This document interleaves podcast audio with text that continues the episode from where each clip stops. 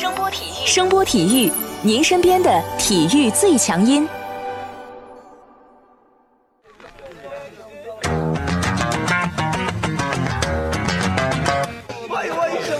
Yo yo, it's boogie time, so come on, let's swing it, alright?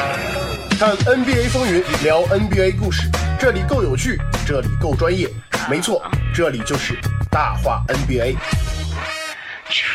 I be the show, make a room, shake it, shaking it down. I be the nigga with a high profile. Everybody come on, we be the shakers with a crazy style. And then shocking the world, cause we the flow, shake his speech, make us rockin' the city. 欢迎大家来继续收听我们的大话 NBA 节目，我是有才哥。大家好，我是小老弟。这个赛季的 NBA 终于落下了帷幕，猛龙最终成为了笑到最后的球队，成为了 NBA 历史上第十九支问鼎总冠军的球队。同时呢，他们也是第一个位于美国境外的冠军球队。这猛龙夺冠也让勇士和猛龙两支球队啊走上了截然不同的道路和方向啊。猛龙这边比较简单啊，按照惯例，很少有冠军球队在夺冠后拆散这个核心阵容的啊。这个冠军也给了球队说服莱昂纳德续约的本钱啊。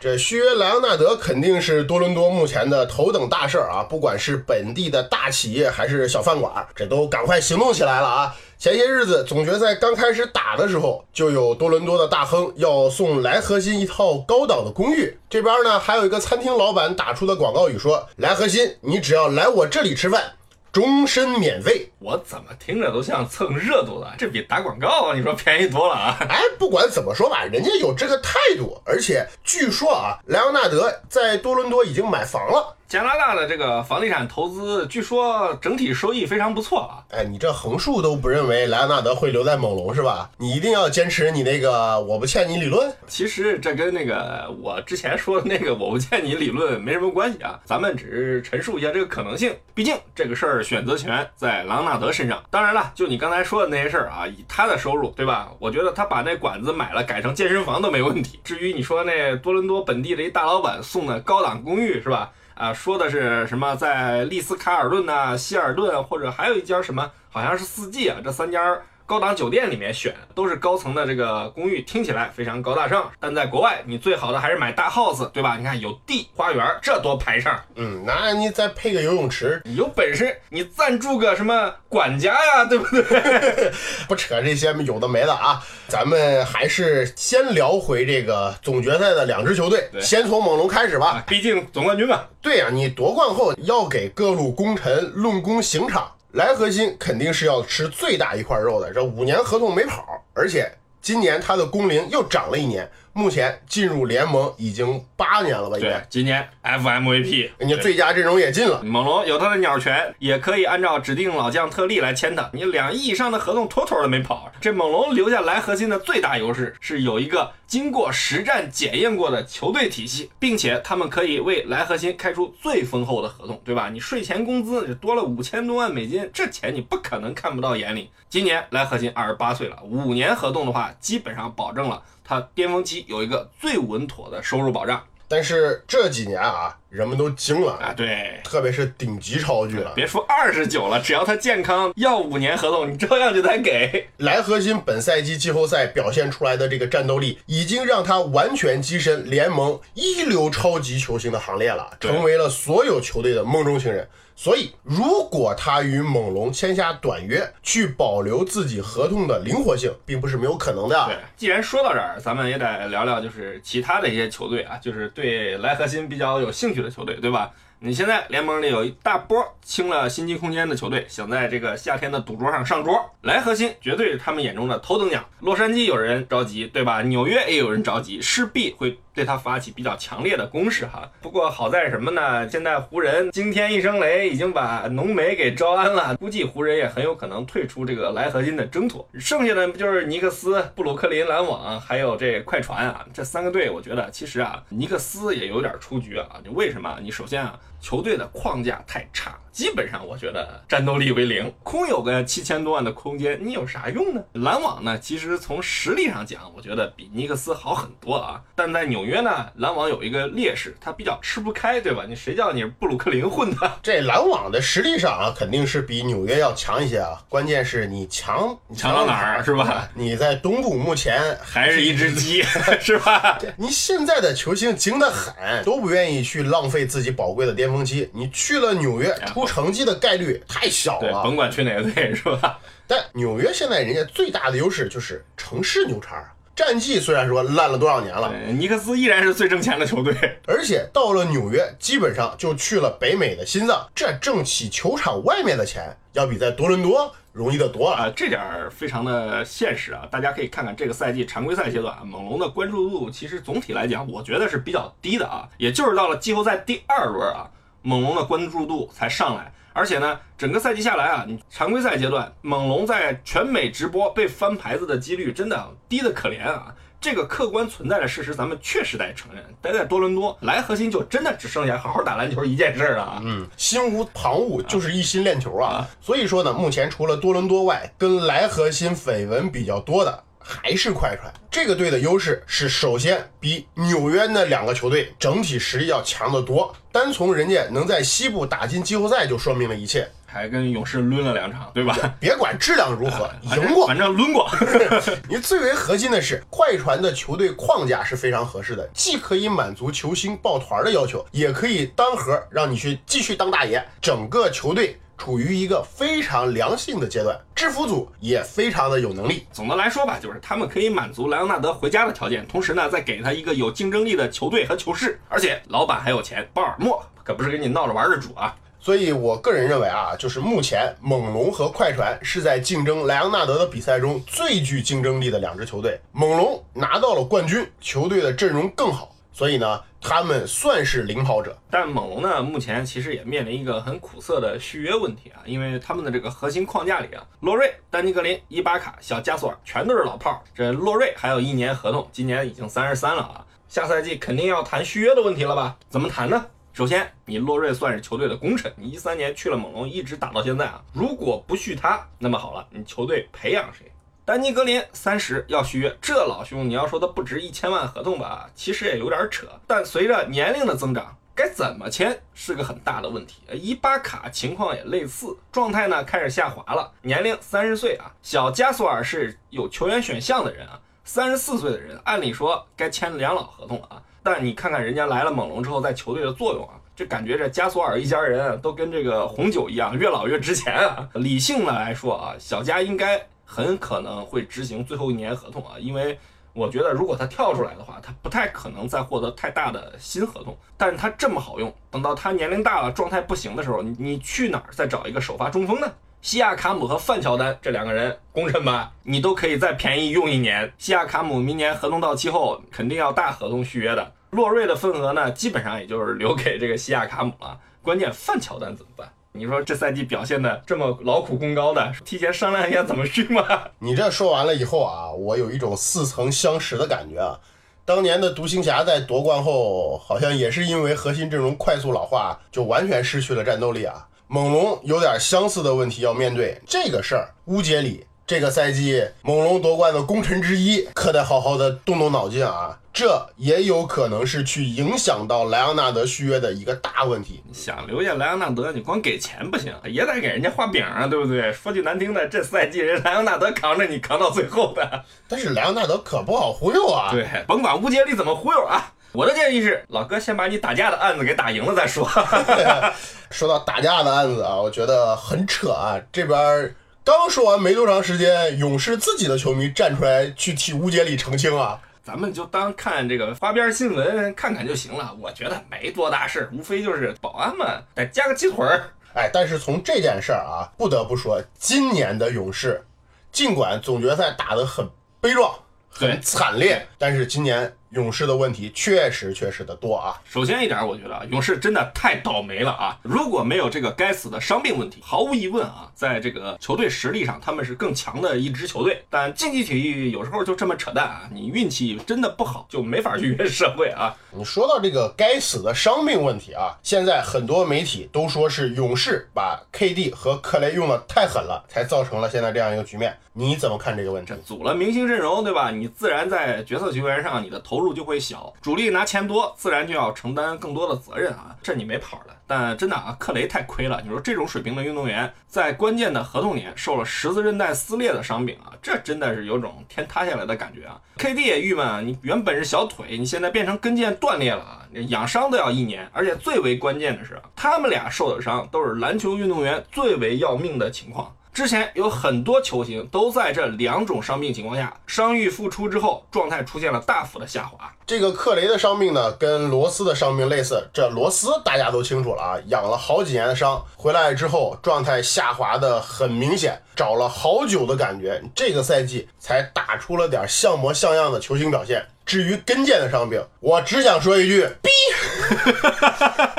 看看考神。看看柯大侠，看看罗伊，看看隆多，这运动能力下滑有多么的严重。很多人都说克雷和 KD 的打法可能让他们有别于其他的球星，毕竟这两个人要么是打无球，要么是可以去打无球，而且他们的进攻手段呢以投篮为主。但是不要忘记了，运动能力是影响到一个球员在。球场上攻防两端的表现，NBA 这种水平的比赛，腿部力量对于运动员的影响，基本上能决定其上限的啊。作为球迷啊，咱们真的只能希望他们能够战胜伤病。但对于勇士这支球队啊，其实这个事儿就没那么简单了，对不对？因为刚才说到啊，克雷是合同年，杜兰特本赛季结束之后有权跳出合同。这两个人无论有没有伤病，肯定是有球队愿意接盘的。这一个赛季已经传出不少绯闻了，肯定不止一家，而且。杜兰特属于带伤作战，克雷则是勇士自己培养出来的球星。于情于理，勇士都没有理由不为这两个人去奉上好的合同。残酷的现实是，如果按照前两天传出来的说法，是吧？这老板这回不知道喝酒没喝酒啊，反正都要顶薪签这两个人。如果为这两个人同时奉上顶薪，勇士不单单要面对奢侈税而已，因为这两个人如果同时。签顶薪，他们就会占了将近八千万左右的薪金空间啊！但他们可能要到二零年甚至更晚才能上场打球。就咱们先不说季后赛或总决赛这个级别啊，勇士在下一个赛季可能产生的高投入会带来一个什么样的成绩，就非常耐人寻味了啊！一旦按照目前的说法续约了这两个人。勇士这个球队在其他位置上如何给合同呢？如何引援呢？这都将画上一个一个大大的问号。前两天啊，腾讯的一位大神写了一篇文章啊，已经说得非常清楚了，列了个很仔细的明账啊。这个赛季结束之后，啊，账面上的合同受保障的薪金已经达到了八千九百四十万啊，涵盖了七名运动员。新赛季工资帽是一点零九亿，奢侈税起征线是一点三二亿，也就是说，勇士只剩了不到四千万的合理空间。这个空间要干嘛呢？要安排克雷、杜兰特以及剩下的六名球员，再加上他们已经连续触发了奢侈税，那么他们将在下赛季开始交超级奢侈税。怎么个交法呢？我们之前的节目里都聊过了，大家有兴趣的自己去找一找。勇士哪怕只选择与杜兰特或者佛祖中的一个人签约，也一样要面临巨额的奢侈税啊！最要命的是，勇士队里像鲁尼、库克。这种已经打出来的人怎么办？你势必要给他一个不错的合同啊！特别是是鲁尼啊，你如此巨大的薪金以及奢侈税压力，你球队怎么办？老板怎么办？但是勇士现在倒霉的地方就是他们被逼到了一个道德的死角。这两个人，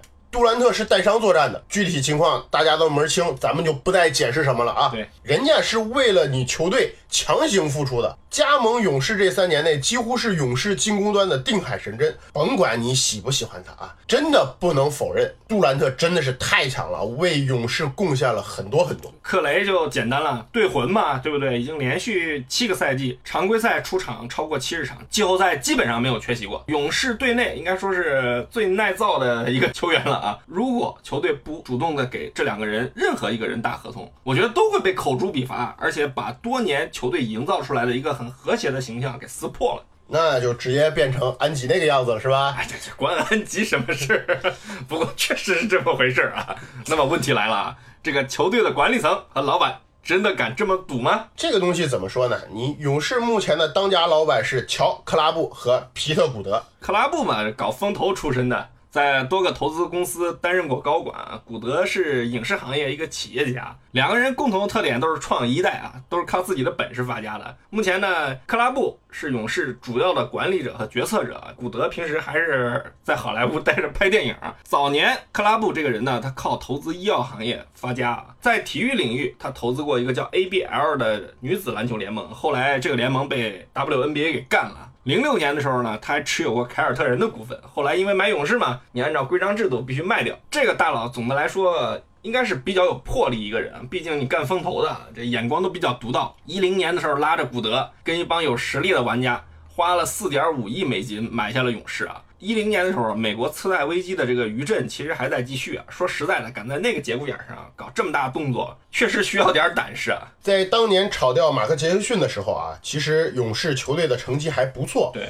而且勇士这一波人基本上都是杰克逊调教出来的。虽然说哥们儿有点性情中人嘛，啊，那也挺性情中人的。但敢这么干，说明克拉布确实有点不走寻常路的感觉。紧接着又高薪聘请了科尔，事实证明他的眼光是真毒辣啊，不光眼光的问题吧，我觉得啊，虽然他是个投资高手，但他在篮球圈混的时间其实不短了，跟鲍尔默这种门外汉还是有很大区别的。你这从球队后来在工资帽爆场前与克雷库里追梦签约，以及利用球队选秀红利的这个空间拿下杜兰特的这个魄力来看啊，这哥们儿真的很懂行。懂行的他这一次就面临了一个非常有难度的问题了啊。怎么去处理杜兰特跟克雷啊？众所周知，勇士新赛季要迁到旧金山，这是美国非常富裕的一个城市，湾区呢又是美国一个富得流油的地方。据说这里的贫困县都是年收入二十五万美金，大概是这个情况吧。反正反正咱们没去过，也不知道啊。这事儿咱们不管啊。总之，人家新赛季套票卖的好嘛，新主场有三十二个豪华包厢啊，一年的包厢费是两百万啊。已经卖掉三十个了，而且新闻上说呢，你要买人家的机票还必须缴纳会员费，价格不但不菲啊，最操蛋的是啊，就跟你明说了，这个会员费就是我盖场地用的啊，借你三十年没有利息，到期还你啊，就这居然很多球迷都接受了。总而言之啊，人家老板有钱，球队还能吸金，我就说了。这两个人我都有了，是不是？对，有什么毛病吗？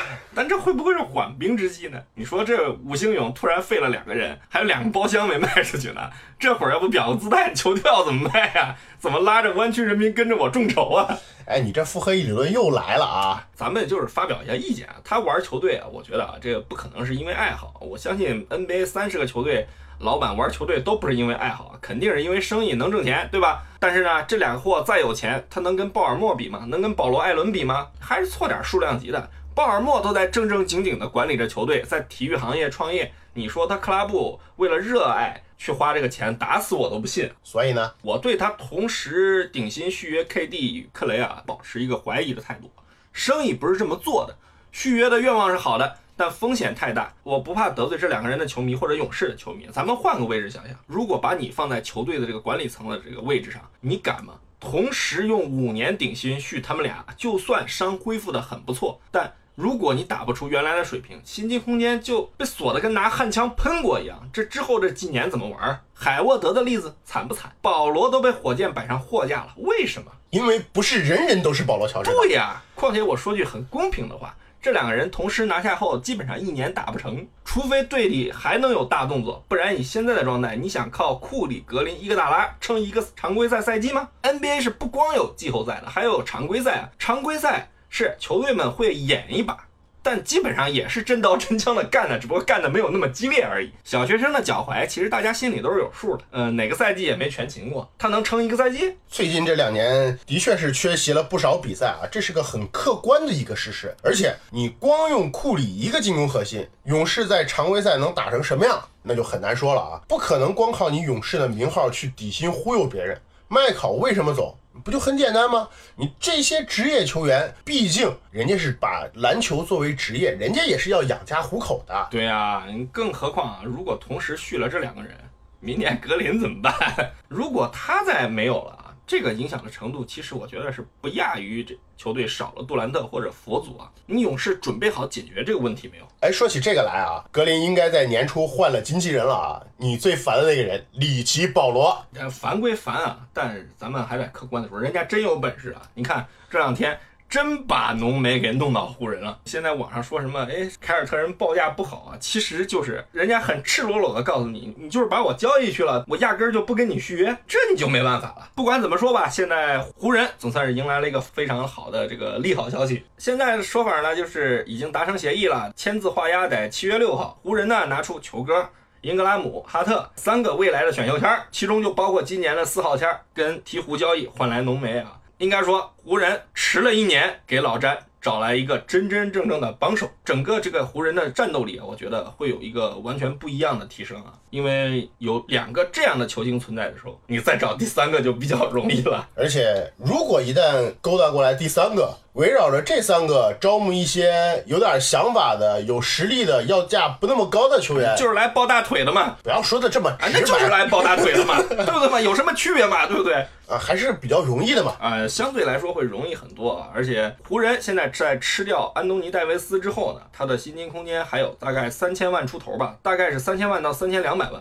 队里还留着库兹马这样的球员，但是呢，他整体的这个角色球员的深度啊，还是远远不够的啊。你不可能光靠三个人打。你勇士这个赛季那么强的主力阵容，咱们抛开伤病不谈，他的这个角色球员的这个阵容深度不够，其实都是一个不争的事实啊。造成本赛季板凳深度不足的一个原因，也不就是因为薪金的问题嘛？湾区人再有钱，你什么事儿都得是有个临界点的。所以咱们说回湖人啊，呃，毕竟现在很多球迷对湖人都非常的关心啊，在微博上也有球迷专门跟我留言说，能不能说说这个湖人？怎么说呢？湖人现在是绝对要找第三巨头。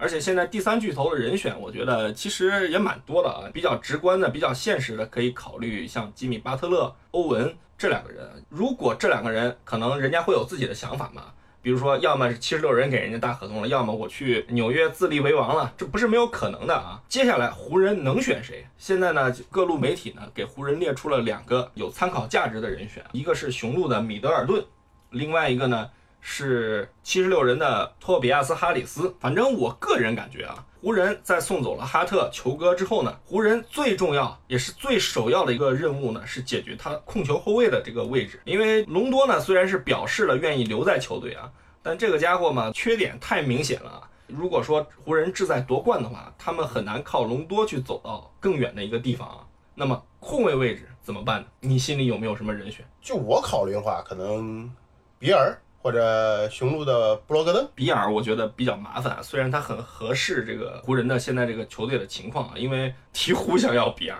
而且呢，本来一开始是要拉着华盛顿跟湖人一起做三方交易啊，为的就是得到比尔。不过怎么说呢，咱们也不知道人家怎么谈的，但现在鹈鹕确实手里有足够的筹码去跟华盛顿谈判啊。湖人这边呢，在交易之后呢，其实手里就没什么货了啊，基本上想靠交易去换好球员，拜拜。没人会跟你谈的。